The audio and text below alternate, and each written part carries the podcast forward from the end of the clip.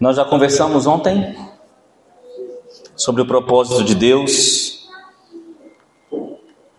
e qual a estratégia que ele usa para realizá-lo, e hoje pela manhã, por que esse, essa estratégia que é a família. Hoje à noite o tema é o tema. Eu quero falar com vocês sobre Josué. Obrigado por ter lido. Por favor, abra sua Bíblia em Josué, capítulo 1.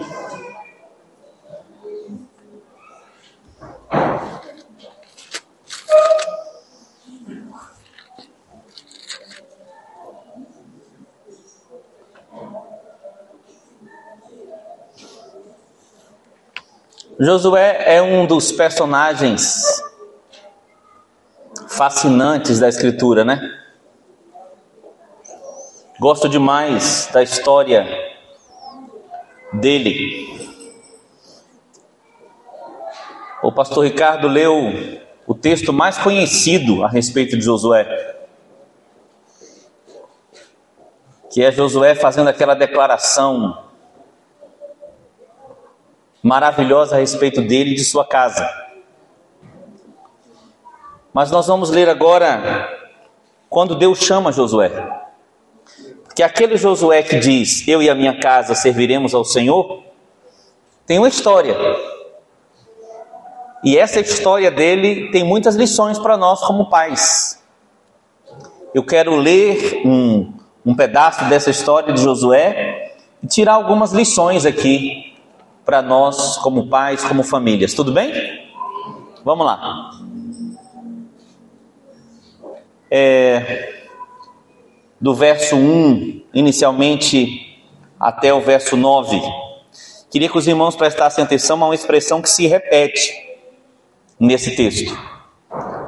Sucedeu, pois, depois da morte de Moisés, servo do Senhor, que este falou a Josué, filho de Num, servidor de Moisés, dizendo: Moisés, meu servo, é morto. Dispõe-te agora, passa esse Jordão, tu e todo este povo, à terra que eu dou aos filhos de Israel. Todo lugar onde pisar a planta do vosso pé, vou-lo tenho dado, como eu prometi a Moisés. Desde o deserto e o Líbano até o rio, o grande rio, o rio Eufrates, toda a terra dos heteus e até o mar grande, para o poente do sol, será o vosso limite. Ninguém te poderá resistir todos os dias da tua vida. Como fui com Moisés, assim serei contigo. Não te deixarei, nem te desampararei.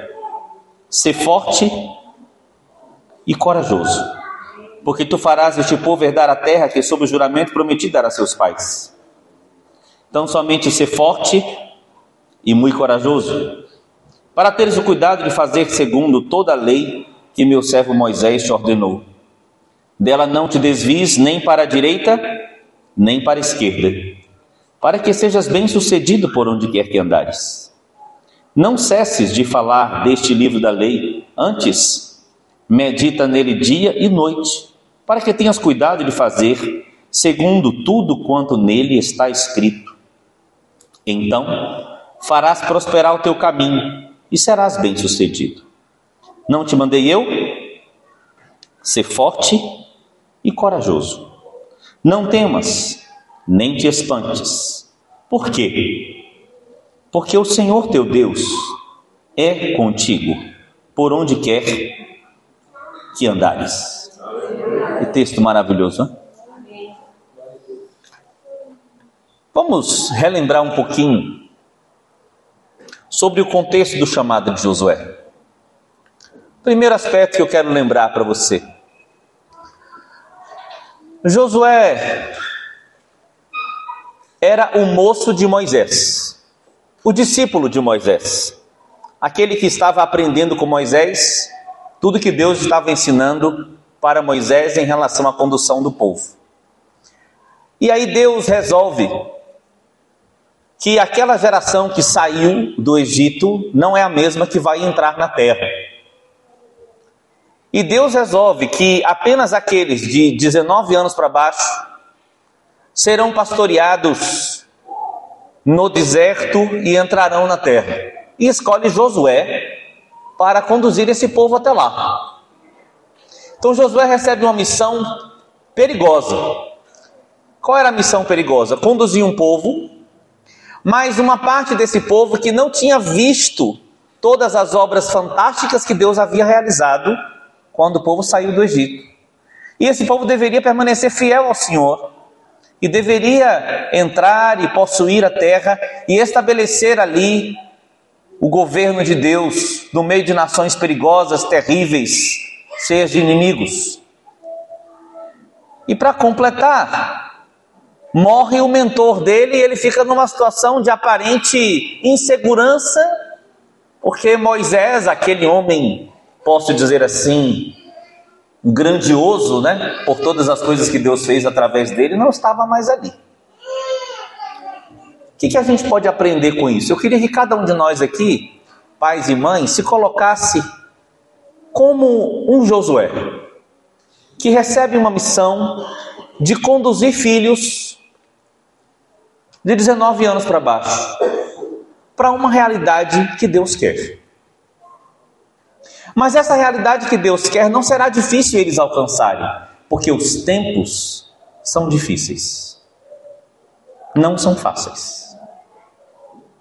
E a única garantia que Deus dá para Josué que as coisas vão dar certo, qual é a única garantia?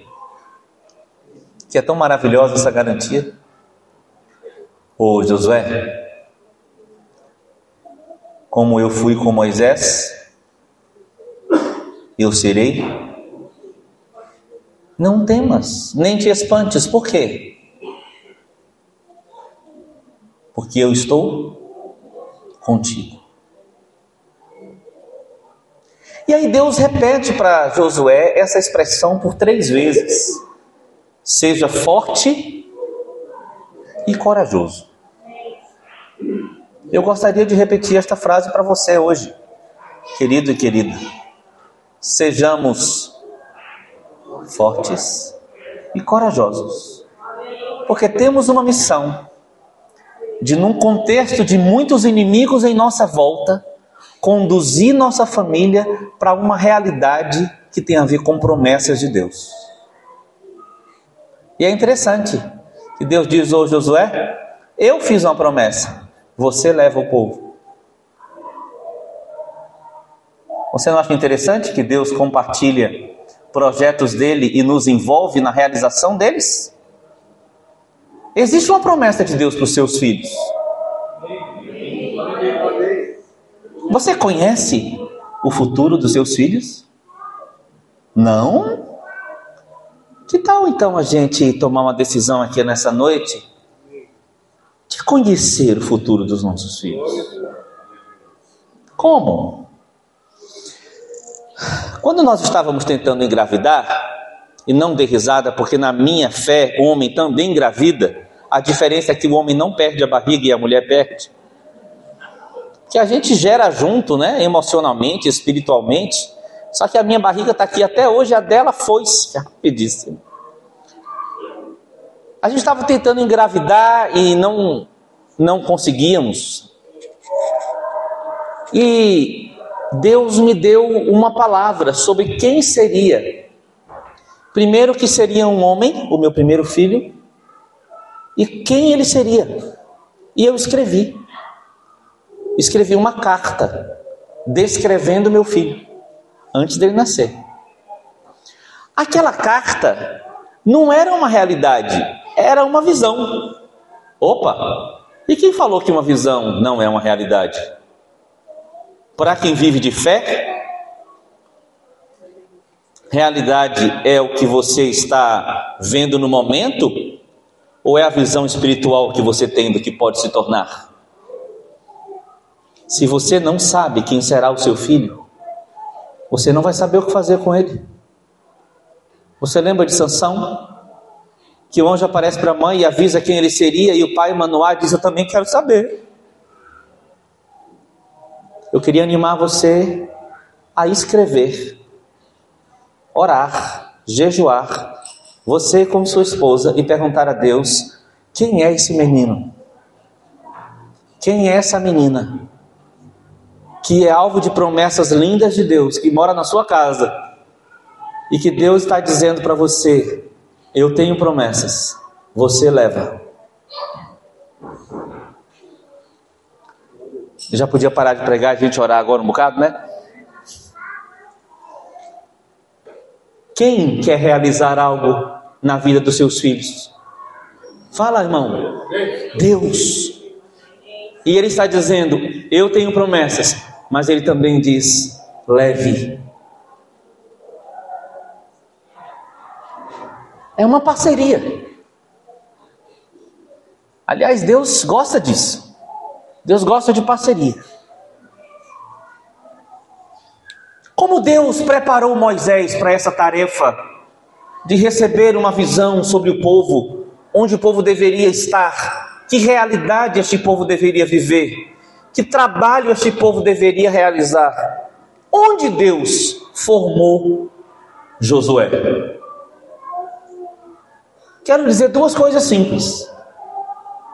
E ouça com olhos com ouvidos espirituais e veja com olhos espirituais. O que vou lhe dizer? Êxodo 33, 11 diz: E falava o Senhor a Moisés face a face, como qualquer fala com o seu amigo. Depois tornava-se ao arraial. Moisés voltava ao arraial, saía da tenda onde Deus e ele conversavam e voltava ao arraial. Mas o seu servidor, quem? o jovem Josué, filho de Nun, nunca se apartava do meio da tenda. Tinha duas coisas que formaram Josué para ser um homem capaz de levar um povo a uma realidade. Vou repetir: duas coisas que formaram Josué como um homem capaz de conduzir um povo a uma realidade. Primeiro, estar com Deus. Segundo, estar com Moisés.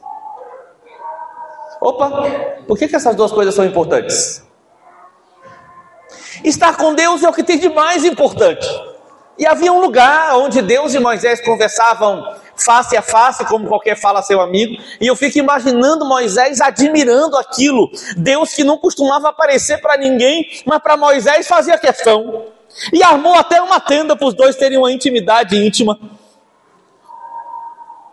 E aí Josué ficava observando aquilo. E talvez ele dissesse assim: Eu também quero, eu também quero, eu também quero. Tem aqui homens e mulheres que desejam a presença de Deus nesse nível de face a face? Ah, eu não sei se tem. Tem ou não tem? Mas eu não estou perguntando se você quer ser um religioso fiel. Eu estou perguntando se você tem fome de Deus, vontade de conhecer eles. Você suspira pela face de Deus.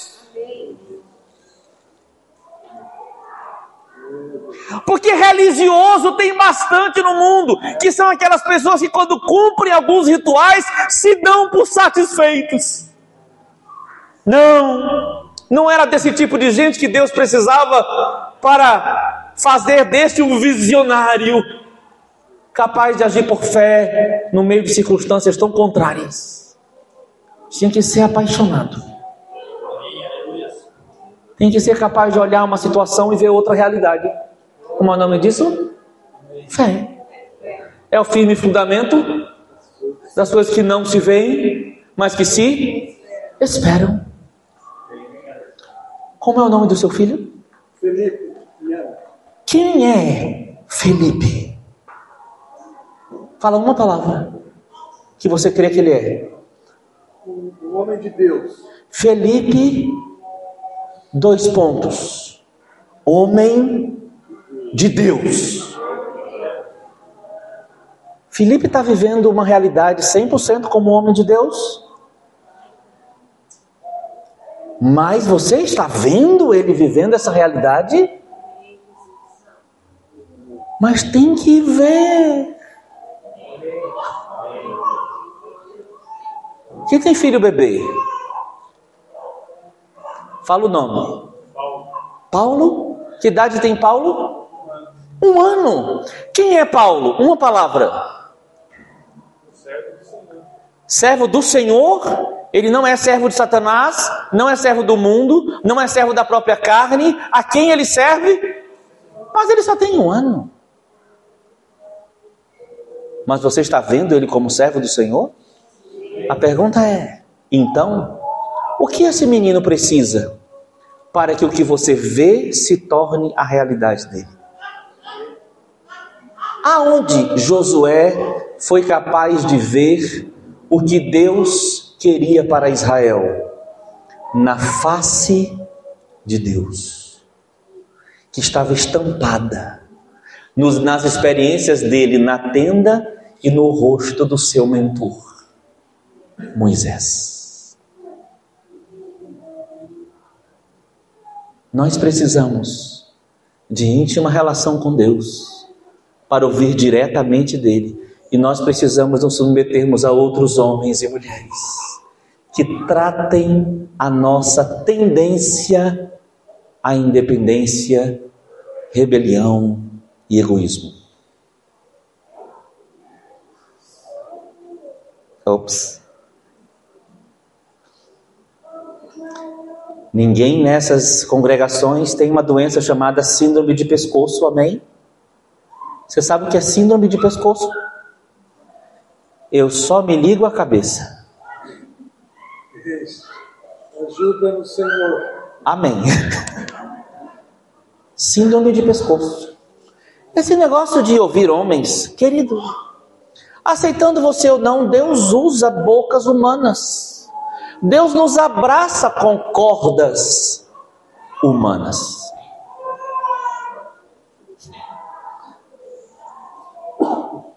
Somente a cabeça pode dizer: não preciso do corpo, e resolveu precisar. Está escrito em Efésios capítulo 1 que a igreja é a plenitude daquele que a tudo enche. Josué foi formado através de duas grandes influências: o próprio Deus e alguém de Deus. Eu quero então perguntar para você, querido: você tem Deus? Você tem alguém de Deus?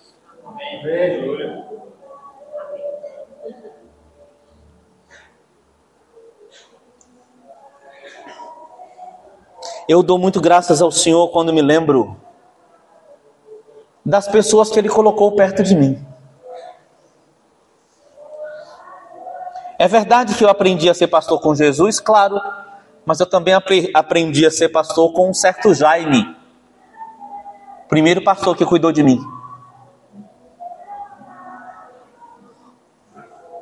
Ah, como eu amo aquele homem que já está com o Senhor agora. Como eu amo Antônio Felício Matos, meu pai. Como eu amo Jamê Nobre, meu atual pai.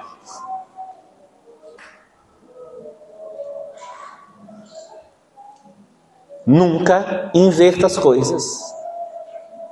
Sempre vá na tenda por causa de Deus. Mas preste atenção em quem já foi para a tenda antes de você. E seja humilde para escutar Deus através dele. Honre os pais mais velhos. Aprenda a perguntar porque todo jovem tem uma síndrome de sabe tudo, sim ou não? Quando você é pai ou mãe, você vai percebendo que você sabe tão pouco da vida. É ou não é? Tem cada pergunta que filho faz, não tem, gente? Tem alguém que já ficou assim sem saber o que fazer quando o filho faz uma pergunta? Oh. Como Deus forjou Josué como alguém para levar jovens a uma certa realidade diante dele e colocando perto de alguém. Posso falar então de Cristo e da igreja. Vimos uma época complicada. Porque somos todos sabichões. Somos todos intelectuais. Lemos 923 livros. Fazemos 23 pós-graduações. Lemos os pensamentos de 483 pensadores. Mas na verdade, sabe que nós todos somos? Apenas homens e mulheres carentes de revelação de Deus. Porque a revelação de Deus não depende do que os homens dizem, depende do Espírito Santo de Deus que nele está. Só ele conhece as profundezas de Deus. Nós deveríamos então aproveitar a comunhão para buscarmos juntos a revelação de Deus. Espero estar me fazendo entender. Josué era um moço que estava sendo formado para conduzir um povo. Mas quando Deus chamou ele para a tenda, já havia alguém antes dele. Todos nós somos pais e mães, chamados para a tenda. Mas nós precisamos conhecer quem já estava lá antes de nós. E vivermos em nosso meio uma realidade simples de submissão uns aos outros, de sujeição uns aos outros, para que os ministérios que existem na igreja completem os ministérios que faltam lá em casa.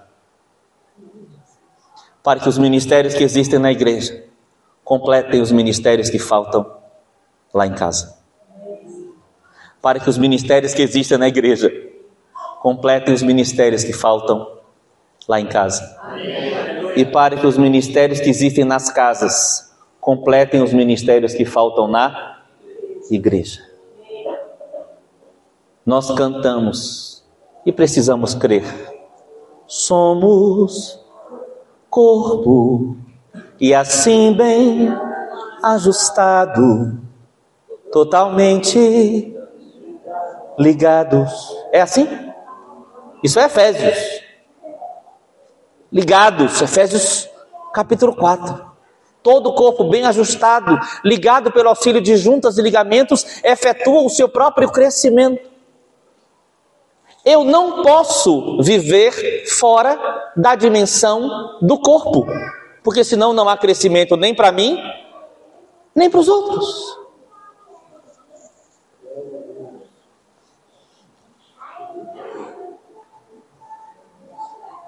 Que vontade de orar que me deu. Vamos orar antes de continuar. Oh Senhor, queremos ver tua face. Ei!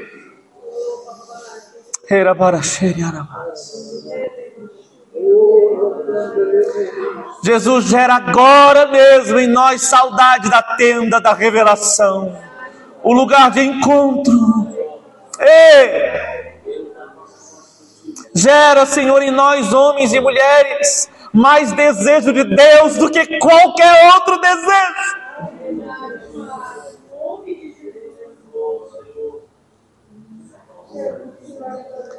como Moisés, quando desceu do monte, o seu rosto brilhava e as pessoas enxergaram o brilho, que os nossos filhos saibam pelo que brilham os nossos rostos. Ei, ei, ei, Deus. Espírito Santo, atrai-nos para o lugar de encontro. Aonde o Senhor nos fala as coisas e a gente sai seguro do que fazer. Aonde a gente se dobra, não levanta a cerviz dura, mas curva-se diante de ti e o Senhor nos guia. Leva os casais ao lugar de encontro para que juntos te encontrem, sejam encontrados por ti. Ei, ei.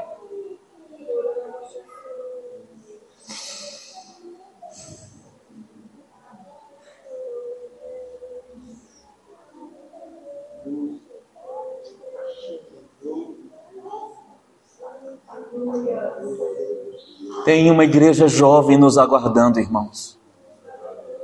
Tem uma geração de 19 anos para baixo nos aguardando. E sabe o que eles estão dizendo? Guiem-nos Por favor. Ei. Ah, Senhor, revela-nos. Para onde vamos guiá-los? Nós só vamos conseguir guiá-los para o lugar onde nós já estamos.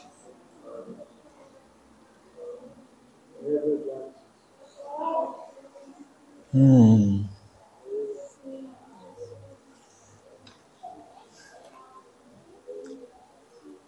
Quero dizer, permita-me continuar um pouco mais.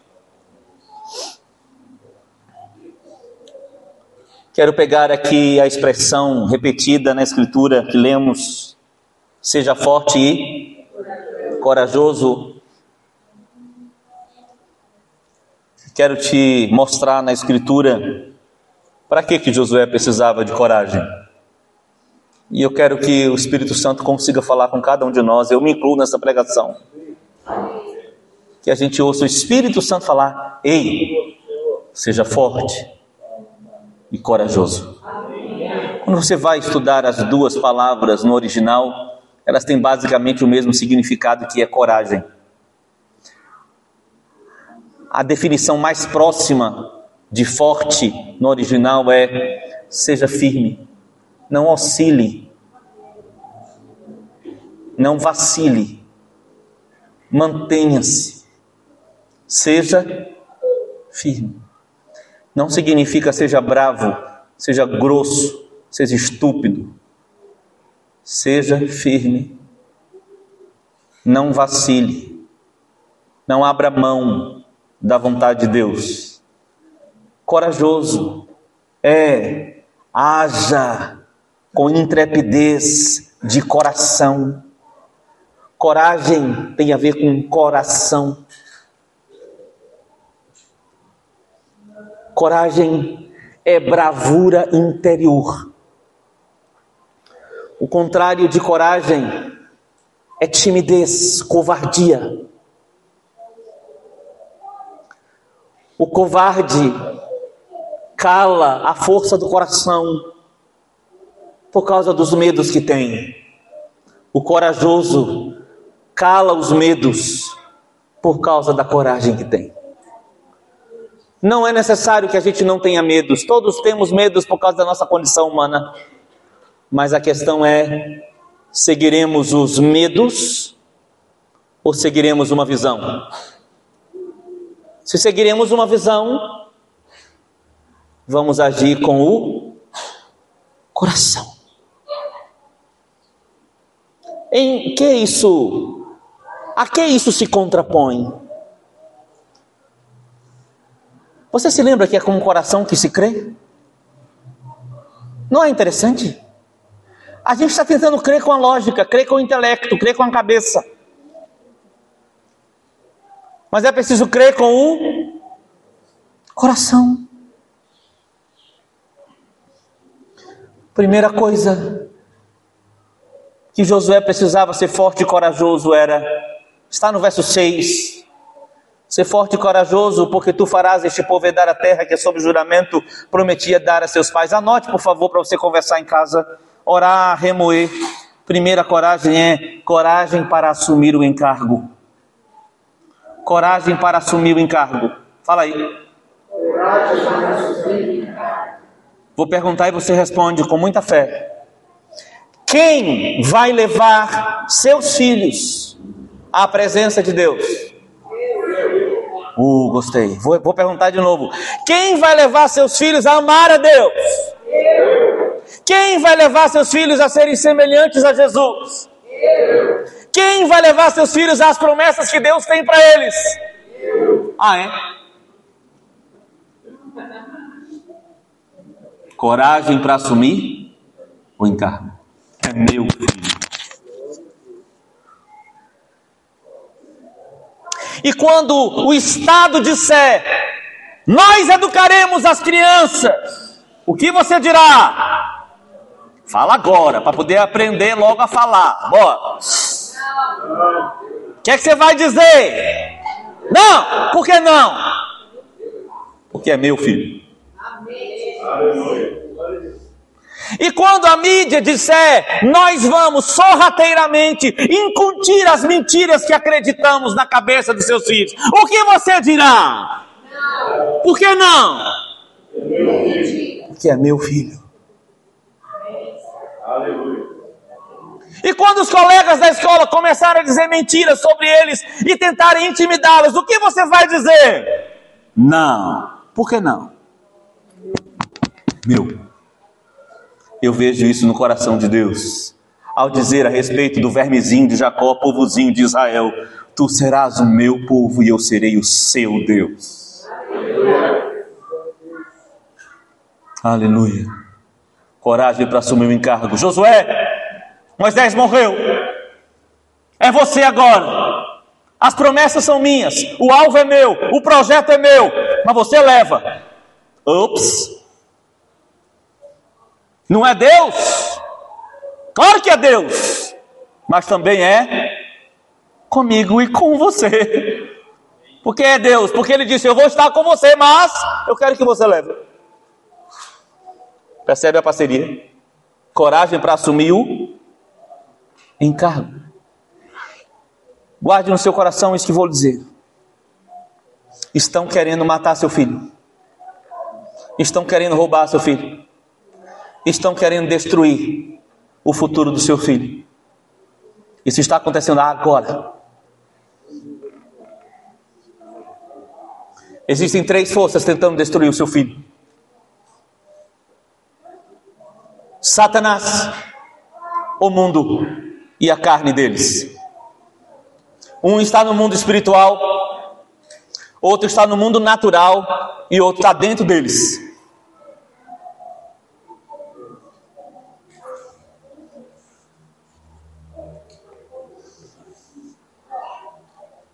Que você vai fazer? Resistir ao diabo, e ele fugirá de vós Repreenda. Assuma o controle espiritual da sua casa, dizendo: apartai, vai embora, aqui não.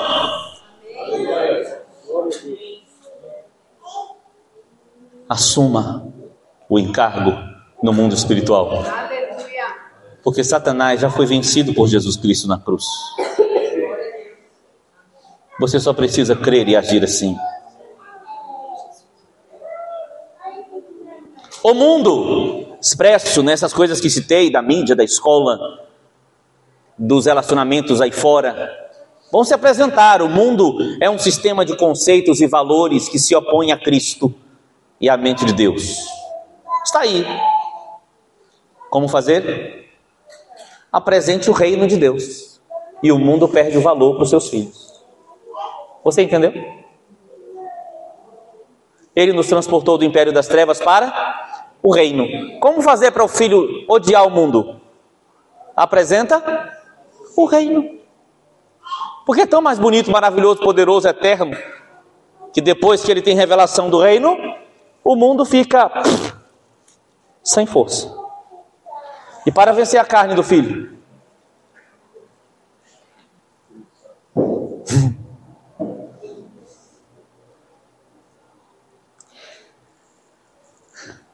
Duas coisas: cruz e Pentecostes. É ou não é assim que a gente vence a carne? Com cruz, negando a si mesmo. E Pentecostes fala do quê? O derramar? Deixa eu te contar, mas não sai contando por aí, não. Mas devo te contar um negócio. Teve um dia que eu precisei corrigir meu filho dez vezes em um dia. Nesse dia ele entregou a vida a Jesus.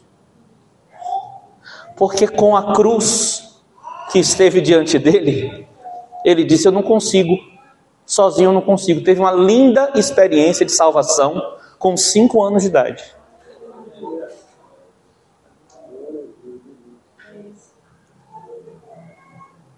cruz e Pentecostes.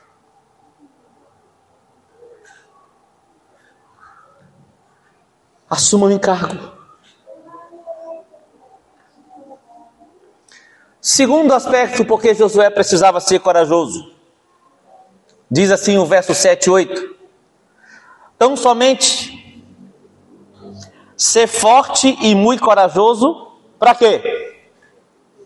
Leia, por favor.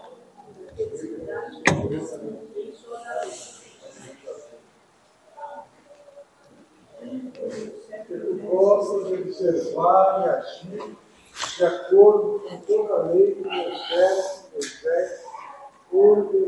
Então anote aí, coragem para ser bíblico. Precisa de coragem para ser bíblico hoje em dia, não? Você sabe uma coisa que eu admiro em Billy Graham? Vocês gostam de Billy Graham, não? Deixa eu te recomendar uma coisa, me permita. Tem um documentário sobre ele no, na Amazon Prime que eu recomendo muito que você assista. 40 minutos, lindíssimos. Sabe qual é a frase mais famosa de Billy Graham? The Bible says. Que significa? A Bíblia diz. Sabe como é que os pais costumam conversar com os filhos? O filho chega, criança chega, pai, o que é isso? Aí o pai diz: É assim. E o filho pergunta: Por quê? Porque eu estou mandando. E acabou-se. Filho adolescente: Pai, o que é isso? É assim. Por quê? Ah, eu acho que é. Porque já tem medo de falar que estou mandando, porque sabe que o filho vai reagir. Será que a gente não devia aprender com o Billy Graham como é que se responde? The Bible says. Assim diz o Senhor, a Bíblia diz. Deus fala, Josué, você tem que tomar o seguinte cuidado: haja conforme a lei. Não te desvie dela nem para a direita nem para a esquerda. Eu ia fazer uma brincadeira aqui, mas não vou, vou me conter. Mas você já entendeu, né? Nem para a direita, nem para a esquerda. É para ficar na Bíblia. E espere que o Espírito Santo fale com você. Porque nós já temos uma causa para lutar. E não é a causa da direita, nem a causa da esquerda. E nem do centrão que é morno e vai ser vomitado. Eps! Falei. Nós temos uma causa do céu, irmãos. Nós somos no partido do alto. Pelo amor de Deus, toma cuidado. Porque nós não podemos produzir briga entre nós, porque esse negócio de partidarismo, dissensão e contenda é infernal. O que Deus disse a Moisés é: Eu te disse como andar, ande conforme o que está escrito. Aleluia. Uma direção. E essa direção não parte do que os homens escreveram, nem do que eles dizem, parte do que nós não somos desse mundo. Alô? Alô? Sabe o que nós somos? Peregrinos. Nós somos de outro mundo. Nós somos os verdadeiros ETs.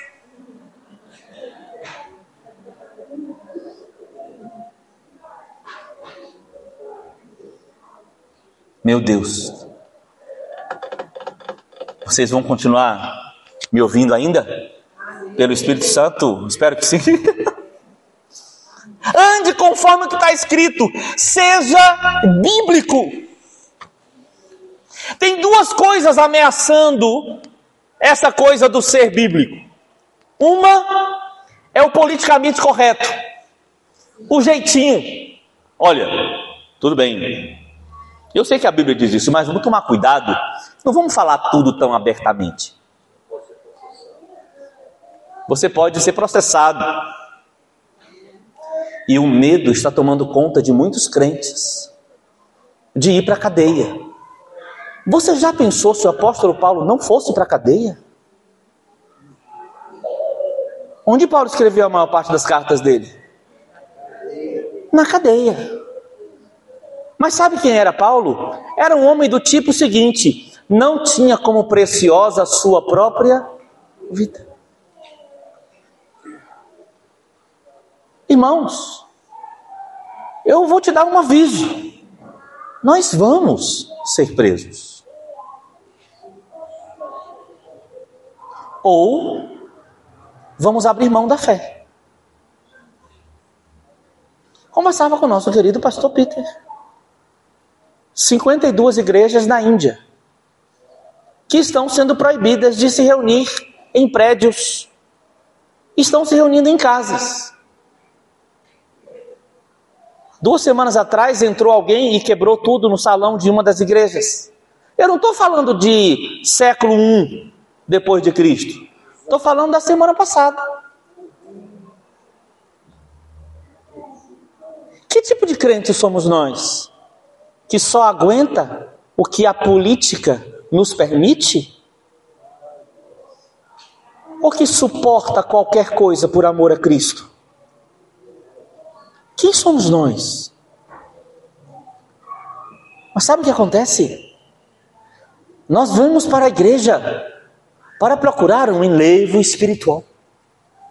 E a gente até julga as coisas que acontecem lá. Não gostei ou gostei. Nós esquecemos que nós somos o povo de Deus. Sabe qual é o nosso maior desejo? Que ele sinta-se bem. Vou perguntar aos irmãos: Você gostou do louvor dessa noite? Amém. E não importa. Você sabia que não foi você que foi louvado hoje? Quem foi louvado hoje? Deus. Ah, é? Isso aqui é casa de quem? Pai. É dele? A pergunta é: ele ficou feliz essa noite? Eu sinto que sim. E nós cantamos, porque dele por meio dele e para ele. Isso inclui nossa família? Nossos filhos? De onde veio os meus filhos? Ah, não veio da nossa barriga? Não veio do espermatozoide do óvulo? De onde veio nossos filhos? Da mente de Deus. Por meio de quem eles devem viver? Não é do nosso salário? Não é da comidinha que a mamãe faz todo dia, mas por meio. E para quem deve viver? Para deixar para a gente uma aposentadoria melhor? Sim ou não? Para Ele. Ô Jesus, vem aqui, Espírito Santo, quer falar essas coisas sem o Espírito Santo, dá problema. que foi, pastor? É para acabar? Ah, desculpa. Eu tenho mais alguns minutos? Diga comigo, porque dele, por meio dele e para ele, eu existo. Minha casa existe. Meus filhos existem. A igreja existe. É. É. Amém. Para ele. Para quem é o aplauso? É para ele. Não é verdade? Coragem para ser bíblico, mesmo sob ameaça. A palavra de Deus é a verdade. Como o povo de Deus não diz amém para isso? É, não ouviu, desculpa, foi a distração. Eu vou repetir. A palavra de Deus é a verdade. Amém. E a igreja é o baluarte da verdade. Baluarte é a fortaleza da verdade. É onde a verdade é abrigada, defendida e promovida. A palavra de Deus é a verdade, sim ou não? Amém. A palavra de Deus é, diga comigo, atemporal, atemporal. Transcultural, transcultural. Universal. universal. Agora explica. Ela permanece sendo a verdade em qualquer tempo, em qualquer cultura. Sim ou não? E em qualquer lugar. Amém ou não amém? E ela está acessível. Glória a Deus, ela está acessível. Por cerca de 1200 anos, a humanidade foi privada de lê-la. Mas Deus a tornou acessível. Centenas de idiomas ela já está traduzida e produzindo vida e libertação pelas culturas aí afora. Louvado seja Deus. Louvado seja Deus pelos homens e mulheres que traduziram a Escritura. Louvado seja Deus pelas, pelos missionários que invadem as nações e desrespeitam culturas e governos para respeitar a ordem de Deus que disse: ide e fazei discípulos de todas as nações. Glória a Deus pelos homens e mulheres que não se dobram diante de homens e têm o privilégio de experimentar da eternidade ainda nesta era. Porque a vida eterna é esta: que conheçam a Ti, único Deus verdadeiro, e a Jesus Cristo a quem enviaste. Glória a Deus. Coragem, irmãos. Amém? Amém. Coragem, irmãs. Amém. Coragem para dizer aos seus filhos: a Bíblia diz. A palavra tem que estar perto de ti, na tua boca, no teu coração. Fala dela com paixão que o teu filho te veja chorar e sorrir diante da Escritura, que o teu filho veja você insistentemente ler a Bíblia, que na tua casa ela seja lida, ela seja promovida. Deus diz a Josué: medita dia e noite. Bota na tua cabeça, Josué, para você fazer tudo conforme nela está escrito. Então farás prosperar o teu caminho e serás bem-sucedido pais e mães, como fazemos para sermos bem-sucedidos na criação dos nossos filhos?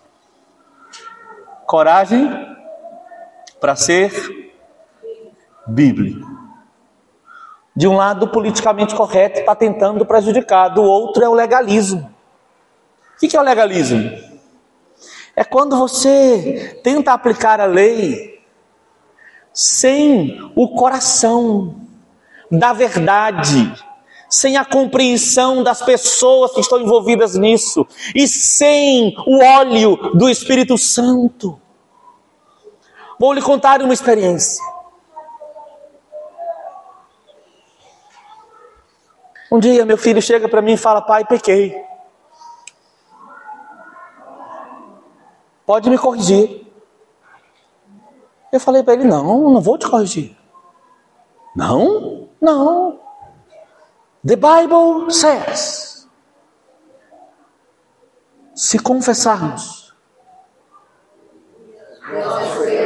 Deus é fiel e justo e nos purifica. Filho, sua confissão mostra seu arrependimento. Não preciso mais corrigir você. Não é legalismo é a verdade com o Espírito. Compreende isso? Não é a verdade imposta, é a verdade que conquista. Olha para Jesus e vê se não dá vontade de ser como ele. Dá ou não dá? Deixa eu perguntar. Você tem vontade de ser como ele? Sim ou não? Amém. Tu deveria. Porque tu nasceu para ser como ele. É. E o Espírito Santo está trabalhando nisso ainda. E não vai parar. Eita, que meu baianês agora foi solto de vez. Nem politicamente correto, nem legalismo. A verdade, com vida, com graça, Amém? Amém? Coragem para ser bíblico.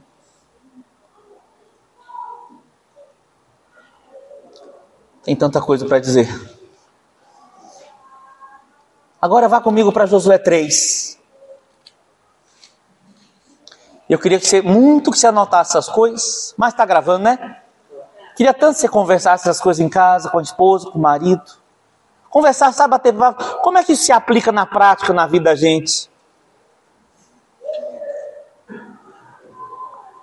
Coragem para assumir o encargo. Não deixar para outro. Coragem para ser bíblico. Coragem para agir no sobrenatural. É o que eu vou dizer agora. Você pode dizer amém antes de ler? Coragem para agir como? No sobrenatural. Josué 3, 5. Disse Josué ao povo: Santificai-vos, porque amanhã o Senhor fará maravilhas no meio de vós. Aleluia. Agora vamos ao verso 12. Tomai, pois, agora doze homens das tribos de Israel, um de cada tribo, porque há de acontecer que assim que as plantas dos pés dos sacerdotes que levam a arca do Senhor o Senhor de toda a terra pousem nas águas do Jordão, serão elas cortadas, a saber, as que vêm de cima e se amontoarão. Tendo partido o povo das suas tendas para passar o Jordão, levando os sacerdotes a arca da aliança diante do povo, e quando os que levavam a arca chegaram até o Jordão, e os seus pés se molharam na borda das águas, porque o Jordão transbordava sobre todas as suas ribanceiras todos os dias da cega. Pararam-se as águas que vinham de cima, levantaram-se no montão muito longe da cidade de Adã, que fica ao lado de Sartã. E as que desciam ao mar de Arabá, que é o mar salgado, foram de todo cortadas, então passou o povo de fronte de Jericó.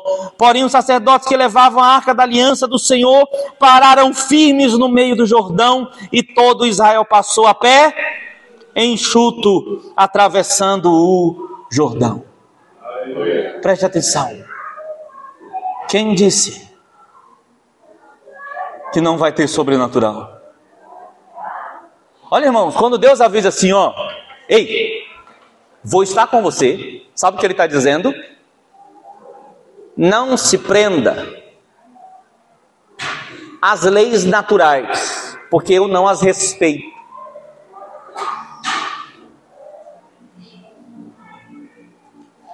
Pai nosso,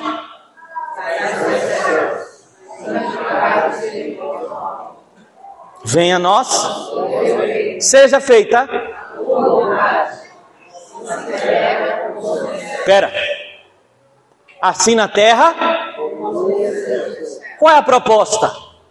Ora, para que na terra aconteça coisas com as leis do céu.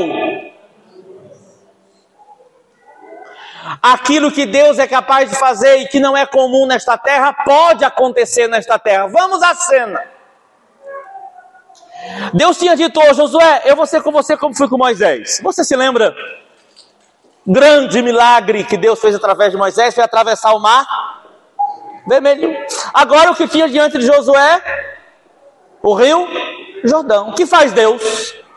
A mesma coisa. Mas tem um detalhe aqui lindíssimo. Aquele povo não tinha visto, aquela geração não tinha visto a travessia do Mar Vermelho. Eles precisavam ver o sobrenatural de Deus. A maior parte das coisas que a gente conta são tão passadas. Os avivamentos que nós temos para contar são antigos. Minha filha, outro dia, perguntou para mim: pai, quando vai vir avivamento? Tenho saudade do que ela ouviu. Você não acha que nós deveríamos orar mais para que Deus faça algo sobrenatural para que os nossos filhos creiam? Para que eles aumentem a fé? Sim ou não? Deus disse a Josué: Josué, eu vou agir. Mas ele disse uma coisa que para mim é, é um ensino lindíssimo para nós. Pegue a arca que simboliza o quê? A presença de Deus. E os sacerdotes que a conduzem, que vão fazer eles? Sejam os primeiros a entrar e molhem os pés nas águas. Sabe, irmãos? A gente molha os pés para que nossos filhos passem a pés enxutos. Sabe o que significa? Nós entramos nas realidades terríveis no mundo espiritual antes que eles se aproximem, para que eles passem livres por meio de todas elas. Antes deles irem para a escola, oremos.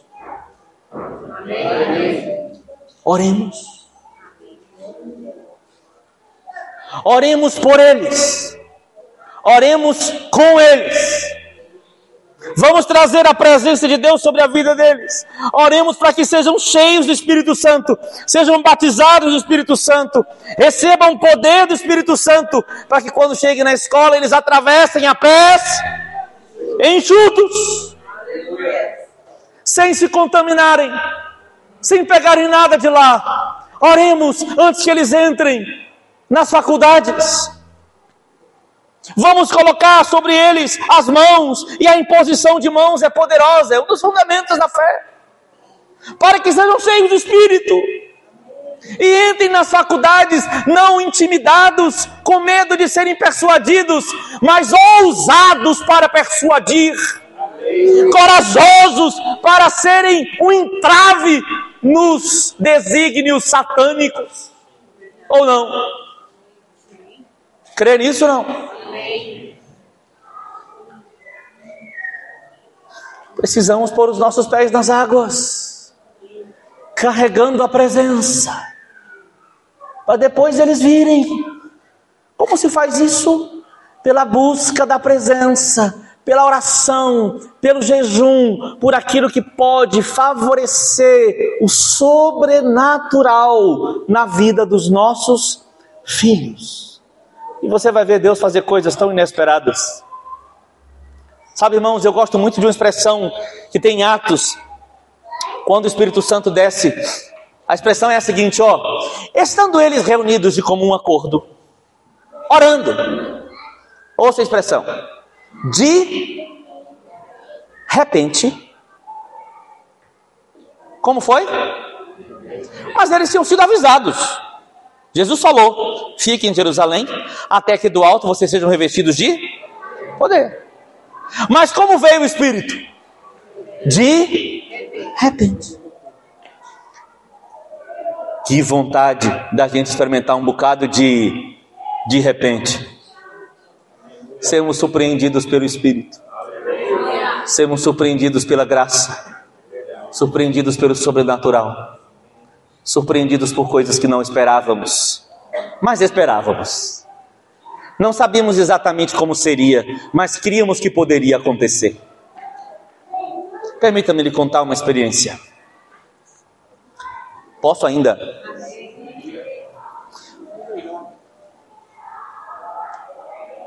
Você, eu já te contei que eu sou biólogo. Eu trabalhei por cinco anos em uma, uma, um laboratório de genética humana onde o meu trabalho era identificar malformação congênita.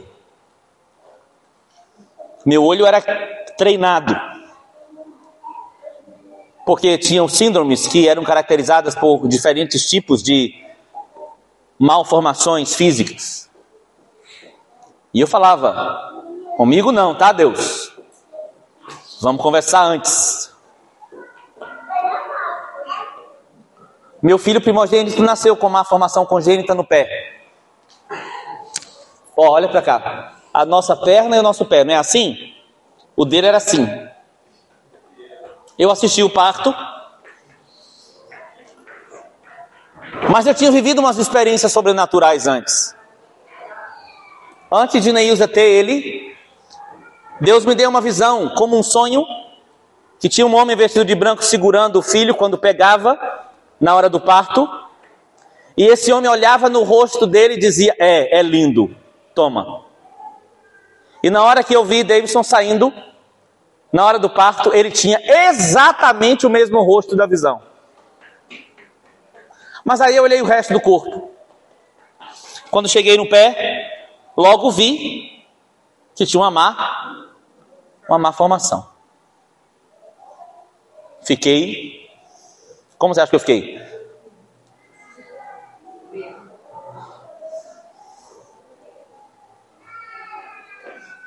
Eu lembro que colocaram ele num berçário, tinha uma parede de vidro, e eu fiquei batendo a cabeça na, na parede de vidro e perguntava a Jesus por quê, por quê, por quê. Sabe o que Jesus falou comigo? Eu já te disse que Deus tem um jeito de falar comigo que é um jeito anti-traumatizante, né? Aí ele falou comigo, Tony, isso é entre mim e ele. Chega.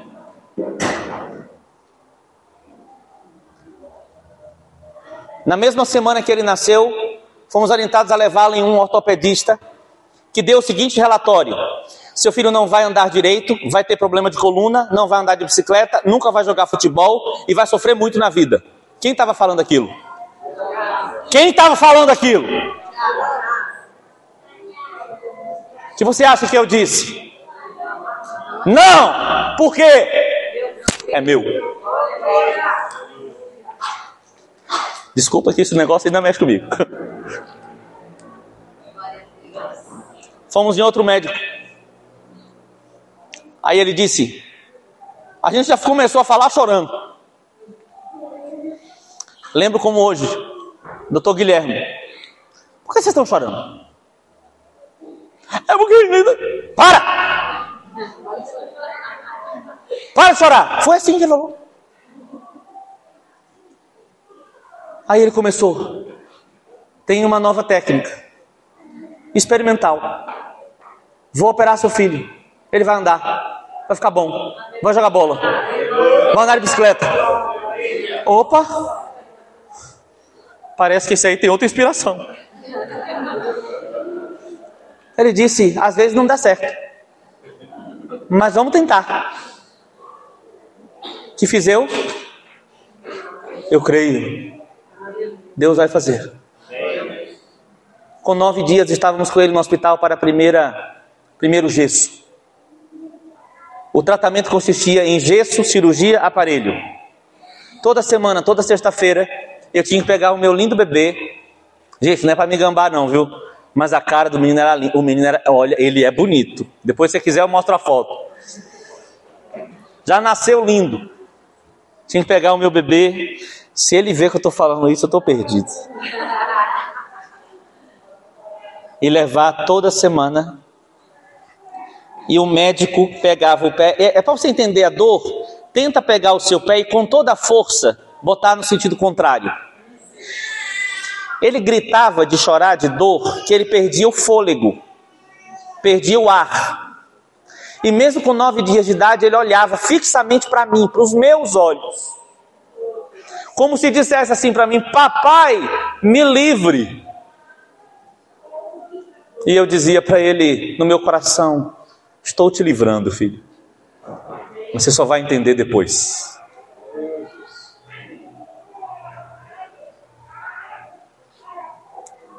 Nove meses fazendo isso. Cirurgia com um mês. Quando eu entreguei ele na mão do médico para fazer a cirurgia, desabei, eu e Neilson. Com três meses de idade, mais ou menos, eu estava com ele na sala e porque ele usava o gesso da pontinha do pé até em cima, até a coxa, a gente tinha que pôr ele para dormir no colo para não prender a circulação dele e já botar no berço na posição com ele já dormindo. Aí eu botei ele no colo, liguei a música e comecei a cantar para ele, e adorar Jesus e cantar para ele. A presença de Deus encheu a sala onde estávamos reunidos nós dois. E eu falei com uma oração que Deus havia colocado na minha cabeça, você já viu isso, né? Deus induz uma oração. Aí Deus me induziu uma oração. E a oração foi a seguinte: ó oh Deus, como é que eu posso amar tanto uma pessoa que acabou de chegar na minha vida? Porque a minha vontade, irmãos, ó, Deus sabe com que sinceridade eu falo, com que sinceridade eu falo isso para você. Eu trocaria meus dois pés com ele. Você está me entendendo, né? Os dois. Para não ver ele passar por aquilo. Mas eu não podia. Aí eu perguntei, Deus, é assim? Como é que pode eu amar tanto alguém que acabou de chegar na minha vida? Aí a oração induzida continuou. É desse jeito que você me ama? E eu ouvi o Senhor falar comigo: Pois é, Tony. É desse jeito que eu te amo, apesar dos seus pés tortos. Que de repente. Você entendeu essa frase? É assim que eu te amo, Tony, apesar dos seus pés tortos. E aí eu me lembrei que outra coisa que eu disse no berçário foi que eu disse não, eu fiquei olhando para o pezinho dele, para o pezinho dele, pezinho dele, e Deus falou comigo naquela hora lá do isso entre mim e ele, e para de olhar para o pé do seu filho, porque ele não é só um pé. Foi tão forte que eu fiz assim, ó.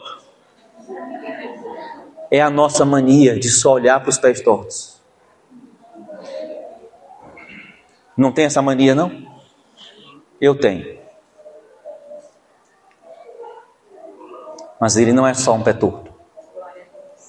Nem eu sou um pé torto. Nem você. Somos redimidos, lavados pelo sangue do Cordeiro. Não é? É, obrigado, Jesus. Boa fala.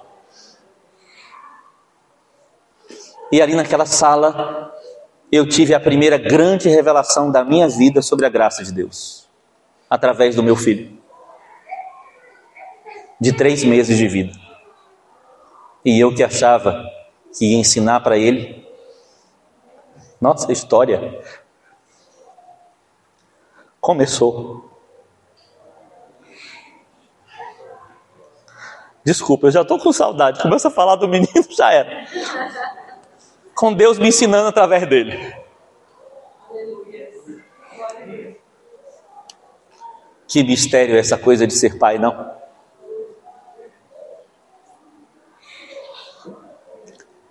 Passou o tempo do gesso, passou o tempo do aparelho. Quando ele estava no sexto ano, ele tinha 10 anos. O Vezinho ficou bem, ficou jóia. O médico disse: Olha, nunca vi um resultado desse. Como é o nome disso? De repente. Ficamos bem, mudamos de Salvador, onde era o médico, onde o médico tratava ele lá. Fomos para Jundiaí, ficamos bem. Com 10 anos de idade, ele voltou a andar diferente. Levamos ao médico recomendado lá na cidade, que tinha o mesmo padrão de tratamento, e o médico disse: É, sinto muito. Mas em alguns casos o pé volta a entortar, e esse é o caso dele.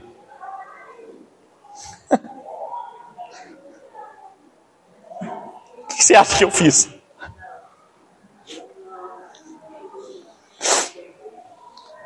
O médico disse: precisamos fazer uma nova cirurgia. Aí eu viajei para Salvador para ouvir o médico dele. O médico disse: tem que fazer outra cirurgia. O que é que você acha que eu disse? Não. Por quê? É meu. O médico disse: vamos fazer um gesto de um mês e vamos ver o que acontece. Ele fez o gesto de um mês. Quando ele voltou para o médico, o médico mandava ele andar de um lado para o outro, de andar de um lado para o outro, a igreja inteira orando, os pastores orando, gente cheia de dom de cura orando, e puseram as mãos sobre ele, oravam por ele. Eita, foi tanta oração que valeu o gesto só pela quantidade de oração que o menino recebeu. O médico faz, não, anda de novo. Nossa, que estranho, anda de novo. Nossa, que estranho, anda de novo. E olhando para ele. O médico olha e diz assim: Não sei explicar, mas está normal o pé dele. Aí eu falei: O senhor conhece Jesus? A única resposta que ele conseguiu dar foi: Eu sei que tem forças maiores que as minhas. E eu, ah, tem! Se tem! Mas ele avisou: até 16 anos o pé pode voltar a entortar. Que filho sem fé, aquele médico. Quando ele fez 16 anos, eu voltei lá para fazer os últimos exames de todo o processo de tratamento. Exame que eu nem sabia que existia. Ele pegou todos os exames, olhou para mim e disse: Seu filho está curado, nunca mais volte aqui. Rapaz, mas eu chorei nesse dia, você não calcula. E Deus está falando, pai, o médico disse que eu estou curado, por que você está chorando? São 16 anos esperando ouvir isso definitivamente. Tem um pai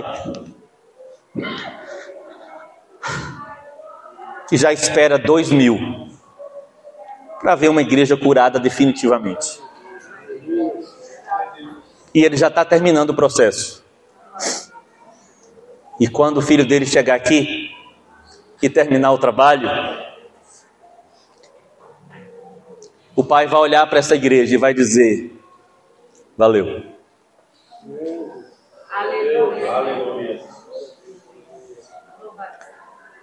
Deus reconhece nossas fraquezas, mas Ele também reconhece que o Espírito Santo é capaz de fazer coisas que nós não somos capazes. E Deus confia no Espírito Santo. Eu não sei como é que tem gente que quer sair da igreja, porque nem o Espírito Santo sai. Então deve ter gente melhor do que o Espírito Santo, porque o Espírito Santo aguenta ficar no meio da gente apesar dos nossos pés tortos. Que tal a gente também ficar? E aguardar os de repente do Espírito. Deixa eu só te contar um.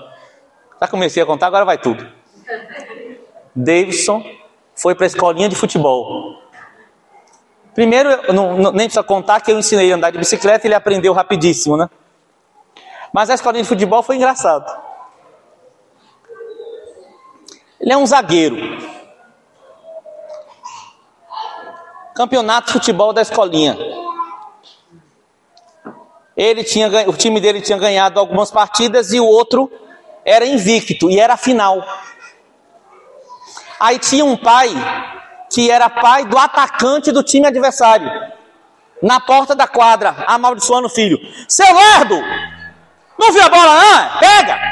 E eu falei, ah, que eu vou mostrar agora esse cara como é que se faz. Eu não aguentava aquilo, o menino era muito bom, ele só falava coisa ruim do velho. Aí eu fui para o outro lado da quadra. Ô Davis, é isso aí, cara! Quebra as pernas dele! Pega! Oh! Boa, filhão! Uh! E o povo dando risada. Pois não é que o menino ganhou? Na hora que deram a medalha para ele, eu lembrei do que o médico disse. Em que palavra você confia a respeito de seus filhos? O que os homens dizem? Ou o que Deus diz? O que os nossos filhos não conseguem dar conta? Ou o que o Espírito Santo consegue dar conta? Coragem para crer e agir no sobrenatural. Deus faz todas as coisas cooperarem para o bem daqueles que o amam. Quando alguma coisa complicada acontecer, pelo amor de Deus, não perca a fé. Continue crendo, porque algo sobrenatural pode acontecer. Você crê? Coragem. Põe os pés na água, pai e mãe. Põe os pés na água. Carrega a arca.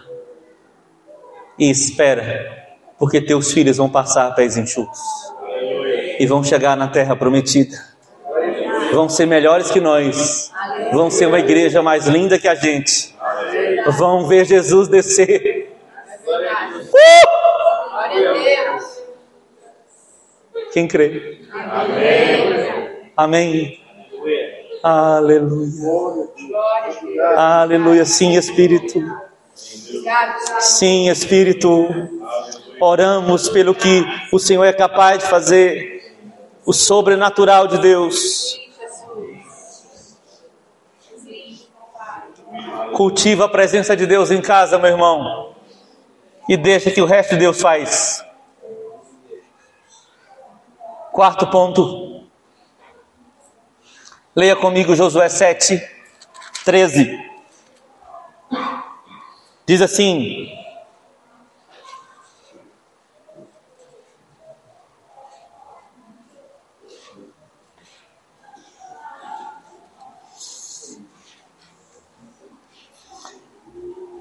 Dispõe-te, santifica o povo e diz: Santificai-vos para amanhã, porque assim diz o Senhor Deus de Israel: Há coisas condenadas no vosso meio, ó Israel, aos vossos inimigos não podereis resistir enquanto não eliminardes do vosso meio as coisas condenadas. Vem comigo para entender isto. Antes anote: coragem para enfrentar as batalhas nos termos de Deus. Que situação é esta? O povo tinha entrado em Jericó e ganhado a batalha, mas Deus tinha dado uma ordem: ninguém pegue para si prata e ouro, isso é para o templo, para o culto ao Senhor. Que fez Acã? Quem lembra? Pegou. Que Acã pegou?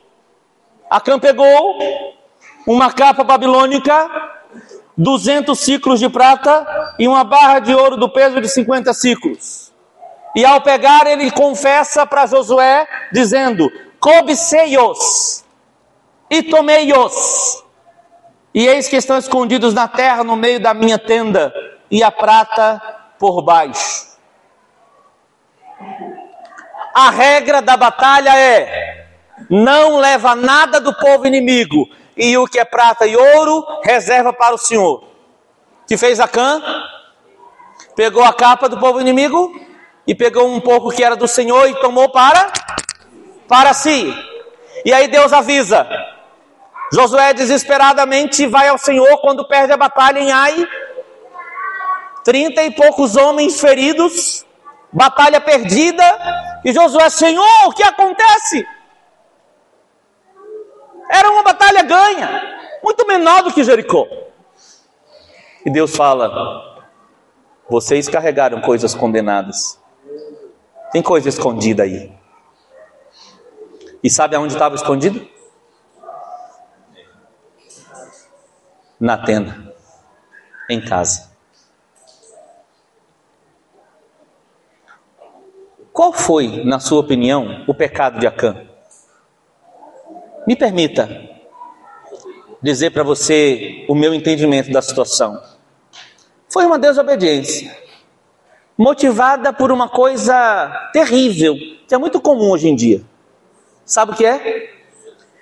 É que a pessoa pensa na vantagem que ela vai ter sem pensar na desvantagem coletiva. Sabe qual foi o pecado de Acã? Pensar em si mesmo e não nos outros e plantar na sua casa uma semente de individualismo. Por causa disso, a nação inteira perdeu.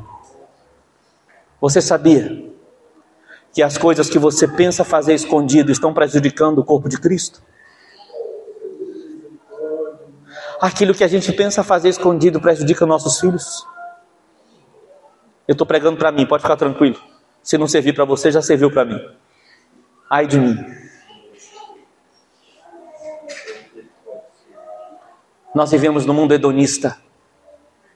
Hedonista significa apegado ao prazer pessoal. Quando a gente se preocupa mais com as vantagens pessoais e menos com o efeito sobre as outras pessoas.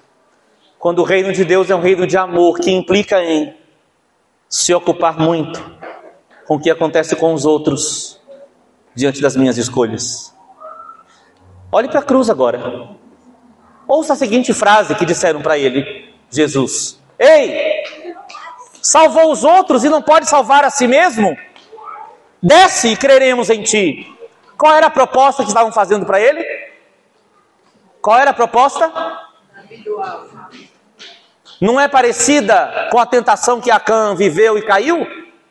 Pensa em você. Salva-te a ti mesmo.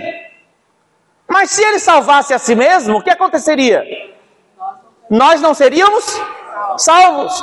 Qual a primeira ocupação de Jesus? A vontade do Pai. Segunda, a nossa salvação. Qual deve ser a nossa ocupação número um? a vontade do Pai. Segunda,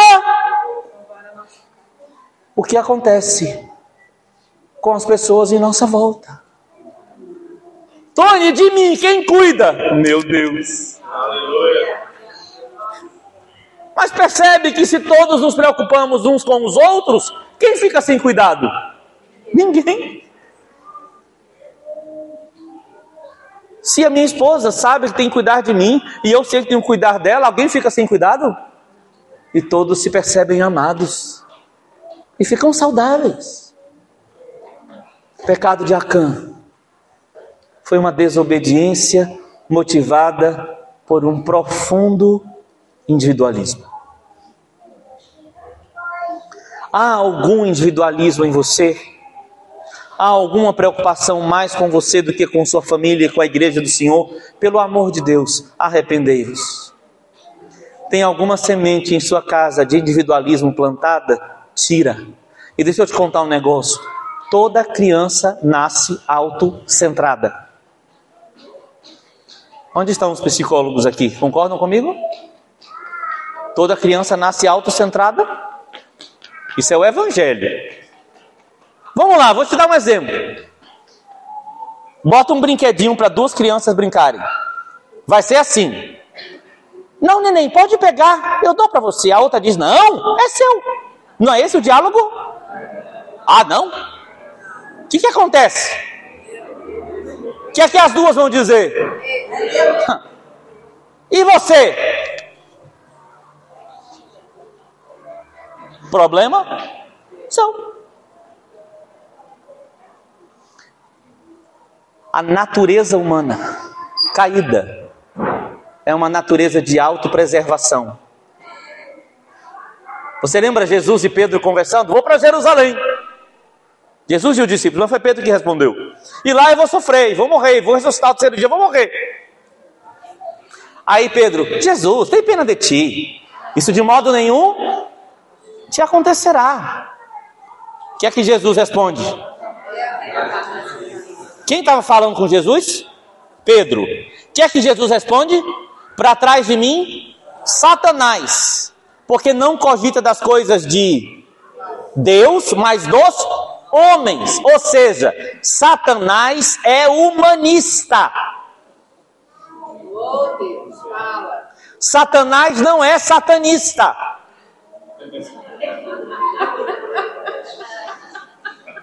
Tem satanismo, mas é pequeno.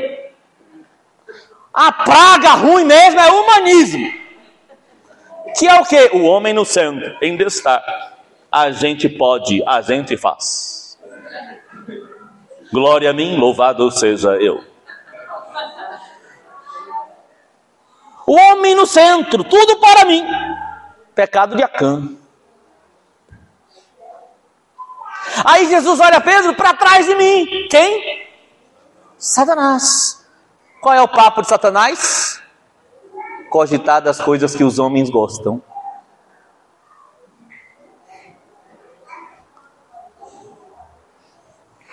Espere que o Espírito Santo revele a você. Nós não somos humanistas. Que somos? Cristocêntricos. O que importa é Cristo, não nós, não eu. Amém? Por último, coragem. Agora Josué 24:15, que foi o texto que o pastor Ricardo começou lendo. Vamos ler outra vez.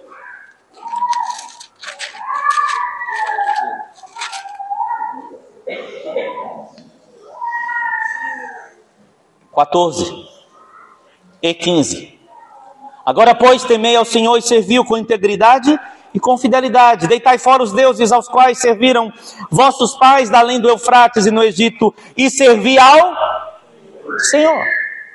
Porém, se vos parece mal servir ao Senhor, escolhei hoje a quem sirvais. Se aos deuses a quem serviram vossos pais, que estavam da além do Eufrates, aos ou aos deuses dos amorreus em cuja terra habitais. Eu e. Que frase linda, não? Vamos dizer? Eu e a minha casa serviremos ao Senhor. Coragem para quê? Anote. Coragem para permanecer mesmo quando outros esmorecem. Está escrito que nos últimos dias, por se multiplicar a iniquidade, o amor de muitos se esfriaria. E você vai deixar o seu esfriar? A iniquidade aumentando, muitos vão se afastar da fé. A apostasia é uma realidade dos últimos dias. Pergunto a você: você vai se afastar da fé? Você deveria responder isso com muita fé. Você vai deixar Jesus? Você vai servir a outros deuses? Você vai virar humanista? Mas você sabe que o mundo está humanista. As faculdades são humanistas? As escolas são humanistas? As empresas são humanistas? E você quem é?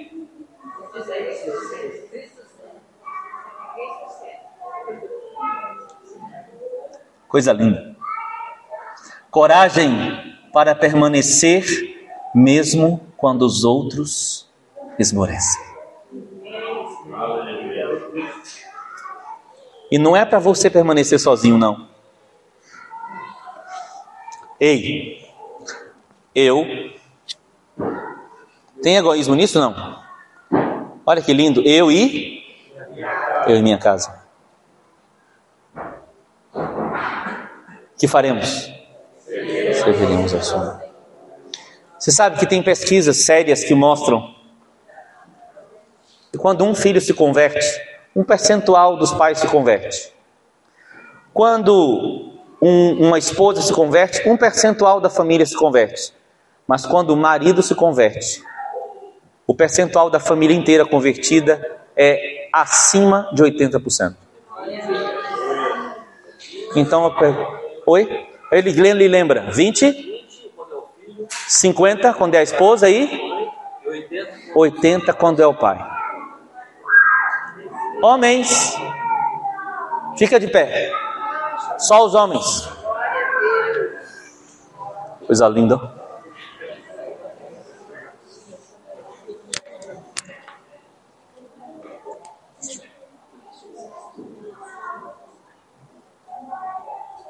Ei, Josué. Ei, Josué.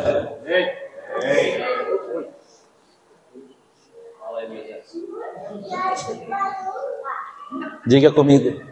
Eu, eu, e a minha casa, a minha casa serviremos ao Senhor. Serviremos ao Senhor. Glória a Deus.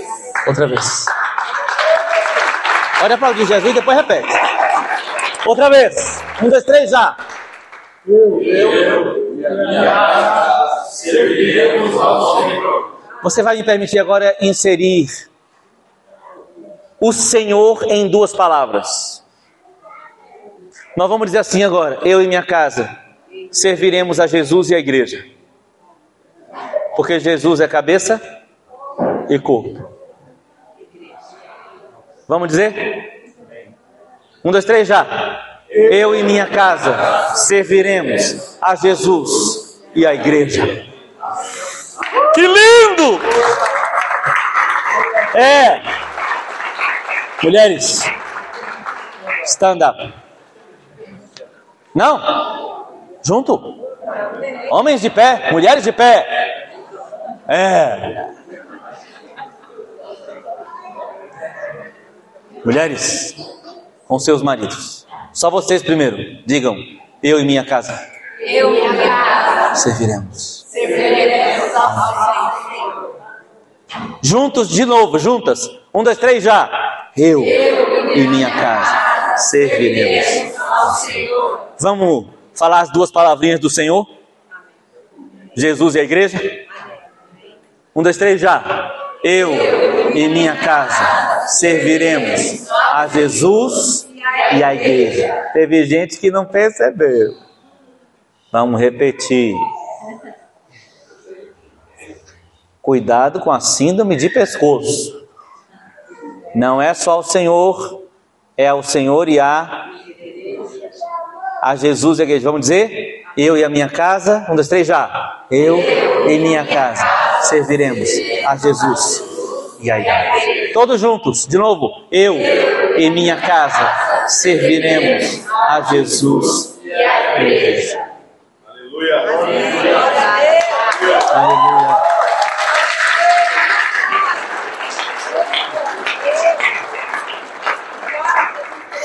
Vem sobre nós, Senhor, e nos dá poder para viver esta realidade.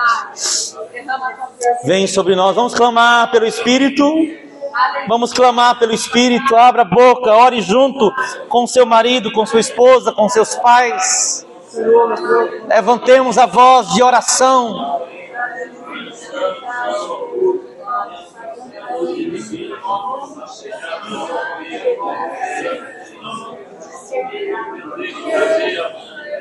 Oh Senhor, derrama sobre nós o teu Espírito. Deus.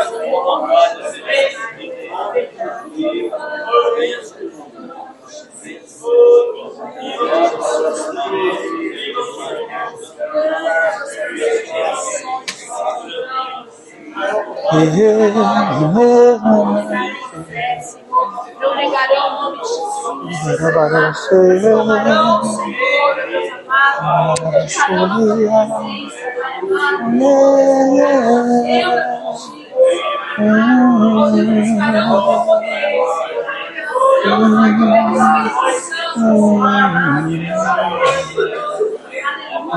Nós declaramos o nome de Jesus.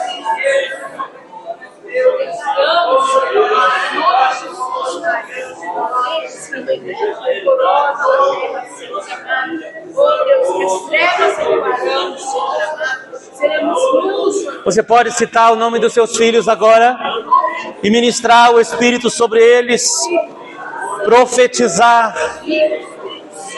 Abençoamos nossos filhos nessa noite, Senhor, com um rápido conhecimento de Deus. Que eles se convertam logo, os que ainda não são, os que são convertidos, que sejam cheios do Espírito. Espírito Santo, toma eles, enche, enche eles, Espírito Santo, controla eles, Espírito Santo. Somos incapazes, se não for pelo Espírito, não será.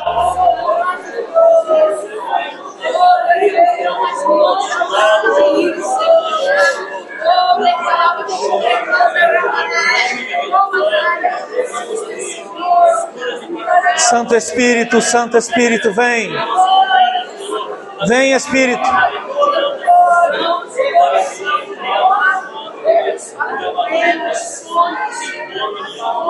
Espírito.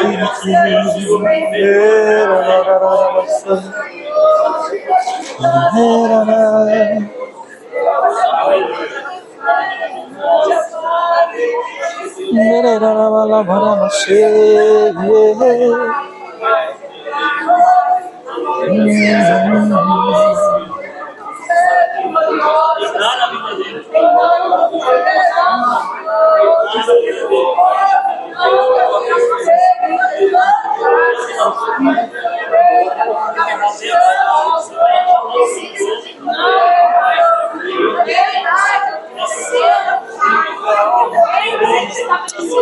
Nós repreendemos em nome de Jesus todo ataque de Satanás na mente dos nossos filhos. Repreendemos, anulamos sofismas, ideologias, enganos, mentiras. Que a verdade do Senhor seja revelada e todo engano seja desfeito. Oh, em nome de Jesus, atrai os nossos filhos, Senhor. Que eles conheçam a verdade e a verdade os liberte, Senhor.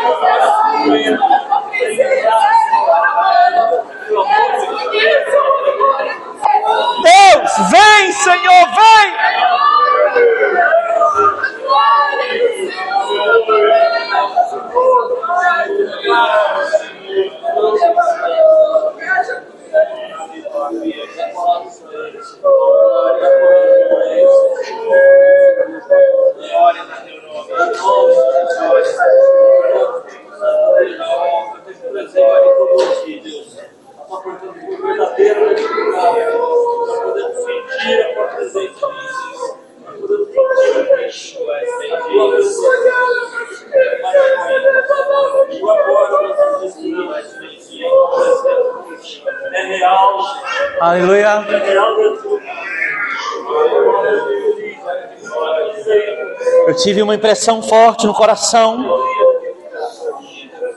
Sabe, está escrito que Deus é pai de órfãos, juiz de viúvas em sua santa morada. Há muitos órfãos por aí. Há muitas mulheres sem marido por aí. Há muitos maridos sem mulheres por aí. Mas existe uma família acolhedora na terra. Onde Deus quer se apresentar como pai. E como marido. E como sustento.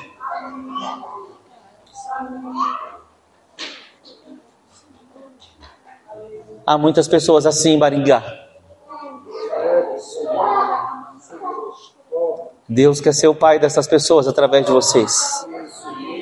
Deus quer ser o juiz dessas pessoas através de vocês. O projeto é dele, mas o ID é para nós. Nossas casas não foram feitas para serem um lugar para nós somente. Foram feitas antes para serem um lugar para Ele e para as pessoas que Ele quer trazer. Eu queria fazer um apelo hoje. Um apelo diferente. Você não gostaria de abrir sua casa para a arca de Deus chegar? Mesmo sabendo que a arca de Deus vai atrair outras pessoas? Você gostaria de atender esse apelo? Que a sua casa seja um lugar de tanta presença de Deus. Que mais pessoas queiram estar lá.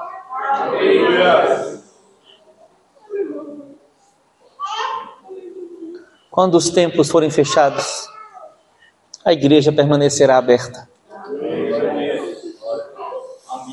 Quando nos tirarem os alto-falantes, a internet, as rádios, nossa boca continuará aberta. E quando as prisões estiverem abertas para aprisionar muitos justos, nossas casas ainda estarão livres, protegidas pelo Senhor, para abrigar aqueles que nos procurarem. Muitos subirão até Sião, porque ouvirão dizer do Deus de Sião. Vamos abrir a casa?